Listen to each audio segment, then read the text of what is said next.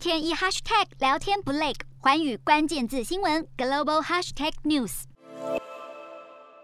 从美国、英国、土耳其到斯里兰卡，全球深陷通货膨胀危机，商品价格狂飙，让民众有苦说不出。英国媒体 BBC 列出推升通膨的关键原因。首先是能源跟石油价格大涨，疫情刚开始爆发时，油价暴跌，后来需求大增，让油价攀升到七年来新高。天然气价格也大涨，原因是来自亚洲的需求推升价格，以及欧洲去年冬天冷飕飕，已经用掉不少天然气储备量。供应链危机更是通膨飙升的重要原因，港口大塞船、缺乏货车司机跟码头工人等问题打乱供应链，零售商得花更多成本才能让商品赶紧送进来，这些成本也被转嫁到消费者身上。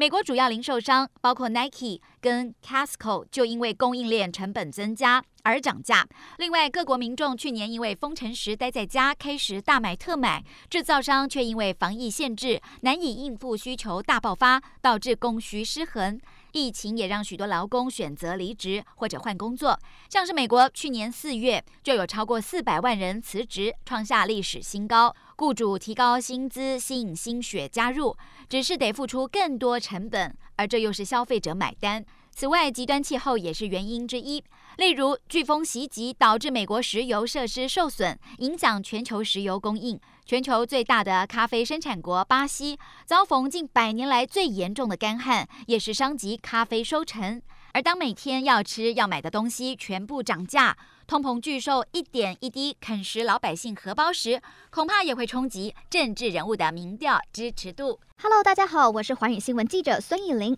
你跟我一样非常关注国际财经、政治与科技趋势吗？记得追踪寰宇关键字新闻 Podcast，以及给我们五星评级，更可以透过赞助支持我们哦。